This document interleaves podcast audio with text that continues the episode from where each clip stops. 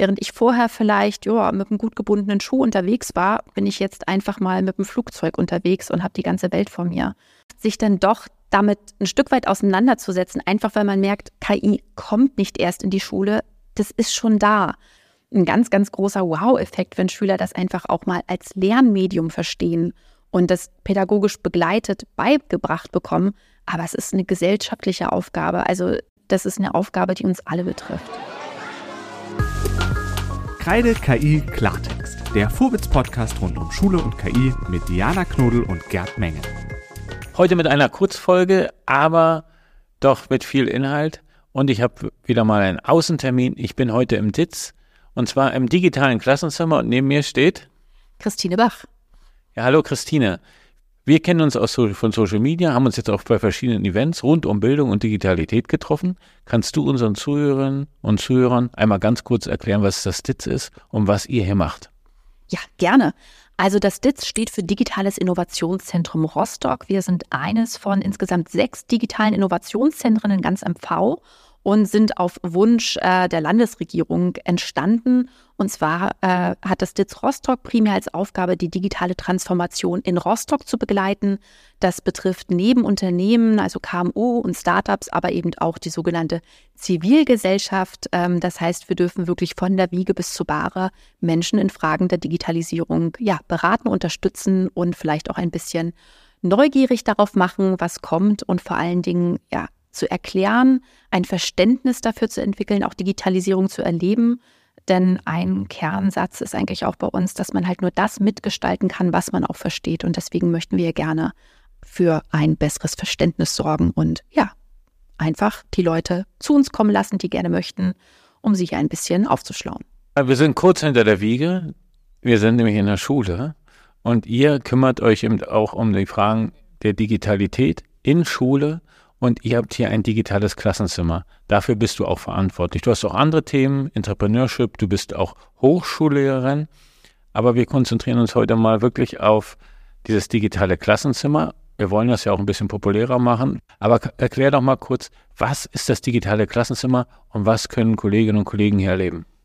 Ja, also das digitale Klassenzimmer ist auf dem Papier im November 19 entstanden und äh, ja, also die ersten Monate äh, nach 21 konnten wir dann auch die Türen für die ersten Lehrkräfte hier öffnen. Wir haben also einen Raum beziehungsweise mittlerweile mehrere Räume geschaffen, in der man sich äh, im geschützten Rahmen mit neuester Technik vertraut machen kann. Das heißt, bei uns kann man, äh, wenn man Lehrkraft in MV ist, kostenfrei Workshops besuchen oder auch ganze Schilftage buchen. Ähm, wir erklären, zeigen, was technisch heutzutage alles möglich ist und wollen aber hauptsächlich eben mit den Lehrkräften gemeinsam herausfinden, welchen Mehrwert bringt es eigentlich. Wir haben jetzt häufig erlebt, dass die Technik in den Schulen erstmal ausgeschüttet wurde. Das heißt, die Technik ist da. Ähm, nun möchten wir gerne den Schritt, den man hätte davor oder auch parallel machen müssen, nämlich ähm, wie kann die Technik meine Pädagogik unterstützen? Wie kann sie meinen Unterricht gehaltvoller oder verbessern? Ähm, das möchten wir hier mit den Lehrkräften gemeinsam herausfinden und so individuell wie jeder Unterricht ist, äh, so individuell gestalten sich dann auch die Lösungswege. Mach mal ganz konkret. Ich habe jetzt hier, wie viele Leute könnt ihr hier gerade zur gleichen Zeit, ich sag mal, bespaßen, Digitalität näher bringen? Und wie sieht so ein Workshop aus? Was sind da sozusagen eure Renner? Da haben wir ganz unterschiedliche Themen. Also äh, wenn wir in unseren großen Raum gehen, machen wir das mit maximal 45 Personen. Dann äh, sind wir aber wirklich ja voll ausgebucht. Ansonsten haben wir hier gerne kleine kollegiale Settings. Ich sag mal so eher mit 15 Personen. Das kann ganz unterschiedlich aussehen. Einmal äh, in welchen ähm, Möglichkeiten im Unterricht oder welches Szenario ist eigentlich denkbar, um ein iPad wirklich gut einzusetzen wann nehme ich einen Zettel und einen Stift, ähm, wann benutze ich das iPad. Also nicht der Technik um der Technik willen, sondern wann bringt es mir wirklich etwas. Wie kann ich Augmented und Virtual Reality in meinem Unterricht einsetzen und für wen ist das besonders wichtig? Welche Tools gibt es, wenn ich vielleicht Schülerinnen und Schüler habe mit Sprachbarrieren, äh, wenn ich binnendifferenzierter unterrichten soll, wenn ich Tools benötige, die mich etwas entlasten, sei es in der Unterrichtsplanung, in der Durchführung, in der Nachbereitung.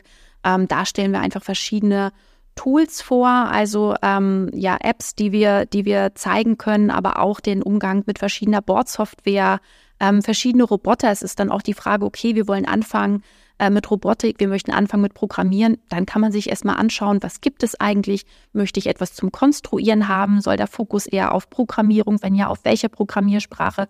Man kann also erstmal einfach ausprobieren. Äh, man muss keine Sorge haben, dass man hier mit irgendeinem Vertrag rausgeht, sondern man kann die Sachen auch ausleihen. Also ohne hier irgendwas unterschreiben zu müssen, kann man die Sachen einfach mal mitnehmen, ähm, testen, uns natürlich immer gerne mal ein Feedback geben, was hat, ähm, ja, was hat geholfen, was war gut, ähm, einfach um zu sehen, wie können wir ja Schule, Unterricht so zeitgemäß mitgestalten, dass die Schülerinnen und Schüler auf eine digitale Arbeitswelt vorbereitet sind so ein Experimentierraum für Lehrerinnen und Lehrer, wo die unter sich sind. Also eine hochwertige Fortbildung, aber ein niederschwelliger Einstieg ist möglich. Habe ich das, verstehe ich das so richtig? Genau, also das war eher so die Antwort auf die Frage der Dauerbrenner. Also es ist wirklich noch so, dass wir erstmal versuchen, einen Einstieg zum Thema zu finden, auch zu zeigen, wie niedrig die Hürden eigentlich sind. Also dass es vielleicht gar nicht so kompliziert ist, sich mit dieser Technik vertraut zu machen, wie es vielleicht äh, den Anschein hat oder wie es mal, wie man es in Erinnerung hat. Wir haben auch kleine Expertinnen-Workshops, also wo wir uns dann tiefgreifender mit äh, künstlicher Intelligenz im Unterricht, auch in den verschiedensten Unterrichtsformen, also ob ich das in der Grundschule einsetzen möchte oder in welchem, in welchem Jahrgang ähm, ich da bin und für welche Fächer man das machen kann. Wir haben dann natürlich auch noch ein bisschen mehr zur Konstruktionssoftware oder eben auch zum Programmieren. Also auch da gibt es natürlich Leute, mit denen man das hier schön ausgestalten und ausprobieren kann. Und vor allen Dingen geht es dann auch um das Austauschen. Also die Lehrkräfte, die herkommen, ähm, sind häufig äh, ja ein, ein, ein gemischter, schöner Blumenstrauß von Lehrkräften aus verschiedenen, verschiedenen Schulen, aber mit äh, den gleichen Fächern und sie haben ganz unterschiedliche Erfahrungen gemacht. Also der eine kann halt sagen, oh, ich habe das ausprobiert, das war richtig gut. Und der nächste sagt, ach echt, ich hatte ganz andere Erfahrungen damit. Also es geht einfach auch um diesen Austausch, dass man mal so ein bisschen rauskommt aus seiner eigenen Blase und mal schaut, was haben eigentlich andere Kollegen und Kolleginnen an den Schulen bereits gemacht und kann ich von denen lernen. Wir haben uns ja im Vorfeld schon so ein bisschen unterhalten und da hast du aus dem Nähkästchen geplaudert. Hier kommen Leute her, die sind durchaus digital affin oder auch willig, aber das Thema künstliche Intelligenz in Schule, das triggert die, den einen oder anderen doch noch ganz schön. Wie geht ihr da in die Diskussion? Wie baut ihr auch Hemmschwellen ab? Was sind da eure Erfahrungen? Also erstmal fragen wir, woher die ähm, Bedenken direkt kommen. Also gab es schon tatsächlich echte Berührungspunkte mit künstlicher Intelligenz? Ähm, sind die Aussagen eher vom Hörensagen? Also inwieweit sind die Personen wirklich schon mal äh, damit in Berührung gekommen? Dann ja, zeige ich eigentlich ganz gerne ein paar Beispiele. Also ähm, zeige auf, wie zum Beispiel, wie maschinelles Trainieren funktionieren kann. Also einfach mal eine Maschine hier selber trainieren und schauen, was bei rauskommt. Ähm, Einsatzszenarien aufzeigen, was für Möglichkeiten eröffnet mir denn eigentlich künstliche Intelligenz? Was habe ich dann plötzlich äh, für, für einen Mehrwert, den ich auch für mich und meine Schülerinnen und Schüler nutzen kann? Während ich vorher vielleicht ja, mit einem gut gebundenen Schuh unterwegs war, bin ich jetzt einfach mal mit einem Flugzeug unterwegs und habe die ganze Welt vor mir. Also das können Interviews sein, die ich in der Klasse mit dem Präsidenten der Vereinigten Staaten machen kann. Oder wir können Schülerprojekte machen und einfach mal fragen, fingierte Schulklasse in Großbritannien. Wie habt ihr eigentlich den Brexit wahrgenommen? Was sind eure Erfahrungen dazu? Äh, wir können Vorstellungsgespräche fingieren. Das wären so ganz niedrigschwellige Einsatzszenarien, wo einfach mal schauen kann, was passiert da eigentlich? Häufig sind Bedenken, ich glaube, der Vergleich kam wahrscheinlich schon ziemlich häufig, ja, so wie man früher was gegen den Taschenrechner hatte, der nicht benutzt werden sollte, äh, hat man es eben jetzt auch mit KI. Die ist nicht vom Himmel gefallen, die ist schon gewollt, äh, dass sie da ist und dass man da einfach überlegt, ähm, sie soll uns die Arbeit erleichtern, Dinge abschaffen und uns ja auch darin gehend fördern und unterstützen, dass wir bereit sind, kreativ mit den Antworten umzugehen, dass wir lösungsorientierter denken, als immer nur ein Problem, sondern gerne in Lösung denken. Ähm, Kommunikation spielt einfach immer eine viel größere Rolle. Also gerade auch in der zukünftigen Arbeitswelt ähm, wird es viel auf Kommunikation, auf Kollaboration hinauslaufen. Und das sind alles Sachen, die wir jetzt schon mit begleiten können. Und ich meinte es vorhin auch schon, was ich nicht verstehe, kann ich nicht mitgestalten. Und deswegen ist es so wichtig, sich erstmal damit auseinanderzusetzen und zu sagen, okay, wo liegt denn eigentlich gerade der Schmerz? Und wie ist das so? Hast du jetzt richtig hier so erlebt, dass Kolleginnen und Kollegen dann so richtig Aha-Erlebnisse gehabt haben, dass sie vorher vielleicht mit großem Widerstand hergekommen sind oder so neugierig oder eher ja, skeptisch und dass sie nach so einem Seminar, nach so einem Workshop doch neugieriger oder offener rausgegangen sind? Der Mecklenburger an und für sich ist ja eher verhalten. Also ich konnte jetzt noch keine richtigen Begeisterungs, äh, Begeisterungsströme hier sehen.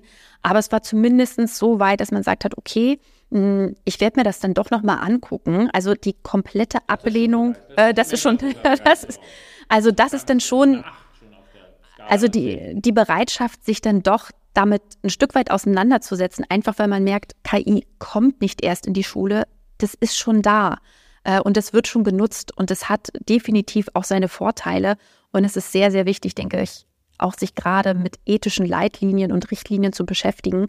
Äh, das ist eine gesellschaftliche Aufgabe. Das ist nicht nur die Aufgabe einer einzelnen Lehrkraft, das den Schülerinnen und Schülern zu zeigen. Das äh, ist, ist super und im Bildungsbereich wahrscheinlich ein ganz, ganz großer Wow-Effekt, wenn Schüler das einfach auch mal als Lernmedium verstehen und das pädagogisch begleitet beigebracht bekommen. Aber es ist eine gesellschaftliche Aufgabe. Also da gehören nicht nur die Lehrkräfte dazu, da gehört da gehören Eltern, Familien. Das ist eine Aufgabe, die uns alle betrifft. Dass wir also in einer Welt leben, die wir mitgestalten und die eben auch ethisch absolut unseren Richtwerten entsprechen sollte. Also nicht nur den Einsatz, sondern auch das Hinterfragen, die Metaebene, auch die rechtlichen Aspekte. Das haben wir auch gemerkt, jetzt gerade bei unserem, einer unserer Folgen. Das beschäftigt die Leute, das wollen die hören. Damit wollen die Lehrerinnen und Lehrer sich auseinandersetzen, unsere Hörerinnen und Hörer, um den Einstieg zu finden in die Digitalität, in eine neue Lernform. Ihr habt viele verschiedene Smartboards hier zum Ausprobieren, aber ihr habt hier auch ein Gerät aus Dänemark, was mein Interesse weckt. Ein Hotspot. Ich glaube, das ist auch, oder wer ist das? Hotspots oder? Hotspots. Die Hopspots. Hopspots. Genau. Und ich glaube, das funktioniert auch ein bisschen mit künstlicher Intelligenz. Kann das sein? Ja, da kann man also ganz wunderbar, also man kann sich das vorstellen wie so ein paar äh, Frisbee-Scheiben, die ich also via Bluetooth mit einem iPad verbinden kann. Äh, die Ideen haben wir schon bereits im Jahr 2000 mit dem Digitalpakt angefangen und haben jetzt in ihrem Rahmenplan zu stehen, dass sich Schülerinnen und Schüler auf diese Frisbee-Scheiben, sage ich jetzt mal, treten und die richtigen Wortpaare finden. Ich kann aber auch selber Spiele programmieren und gestalten. Also ähm, wenn ich Schülerinnen und Schüler habe, die zum Beispiel schon ein bisschen Erfahrung äh, mit Scratch haben, können die also ziemlich einfach anfangen, ihre eigenen Szenarien zu gestalten und ja, die Spiele spielbar zu machen. Also auch nochmal ganz, ganz andere Erfahrung, spielerisch bewege, bewegend, sich sogar zu programmieren, äh, etwas auszuprobieren, eben nicht nur vor der Klapperkiste, nicht nur vor dem Tablet zu sitzen, eben auch informatisch, spielerisch zu erleben und in Bewegung. Und da sind wir schon fast beim Algorithmus. Ähm, ist, du hast schon Medienkompetenz angeschnitten. Bei euch kann man auch filmen und streamen. Auch das ist nochmal ein Angebot, wo Lehrerinnen und Lehrer sich ausprobieren können. Genau, wir haben also neben unserem digitalen Klassenzimmer unser schönes Livestream-Studio, wo also unterschiedliche Audio- und Kameratechnik zu finden ist. Das heißt, auch da kann man sich einmal ausprobieren, äh, mit Expertinnen und Experten darüber sprechen und fachsimpeln, sich Dinge zeigen lassen. Äh, darüber hinaus haben wir natürlich auch Dinge da wie ein Greenscreen oder verschiedene Stop-Motion-Studios. Also eben auch, wie kann ich mit Schülerinnen und Schülern ähm, zum Beispiel Videoproduktionen gestalten, Filme aufnehmen oder eben, wie kann ich meine Lehre vielleicht auch digitalisieren, aufnehmen und ja, nachhaltig zur Verfügung stellen. Entrepreneurship ist jetzt meine letzte Frage, ist auch dein Thema und das fördert ihr auch. Gibt es da auch schon Schnittstellen zwischen Entrepreneurship, künstlicher Intelligenz und Schulen? Ist da schon was am Start? ich sag mal so, ein bisschen was in der Tasche liegt bei mir schon seit einiger Zeit, was das angeht.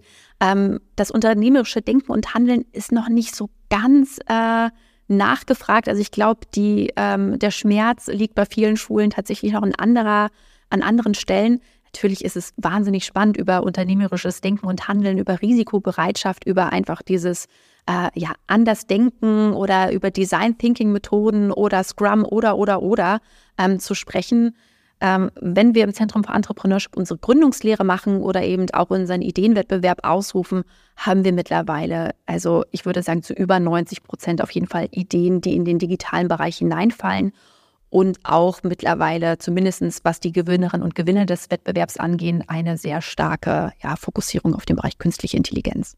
Wir stellen ja auch regelmäßig hier Startups vor im Pitch der Woche und vielleicht ist ja auch mal jemand dabei, den du begleitet hast vielleicht sogar aus einer Schülerfirma heraus. Das wäre natürlich ein Wunsch, wenn wir Schülerinnen und Schüler stärker an das Gründen heranführen können. Ich wünsche euch ganz viel Erfolg mit den Themen Digitalität, künstliche Intelligenz, das möglichst an viele Lehrerinnen und Lehrer Mecklenburg-Vorpommern heranzuführen. Ihr habt ja auch verschiedene Events. Es wird demnächst ein Barcamp hier stattfinden, das ist im März. Ja, genau. Also ein Barcamp auch rund um das Thema künstliche Intelligenz in Vorbereitung auf den Schulleiterinnentag zum Thema KI. Das heißt, jeder kann quasi das schon mal mitbringen, was er hat zum Thema, dass man sich austauscht, dass man ja, ähm, wie gesagt, miteinander einfach ins Gespräch kommt, einfach mal schaut, was kann man bereits schon machen, was wird umgesetzt, wo müssen wir weiter dran arbeiten, welche Lösungen könnte es geben. Wer sich jetzt hier dafür für Angebote interessiert, also hier nochmal herzliche Einladung für das Barcamp.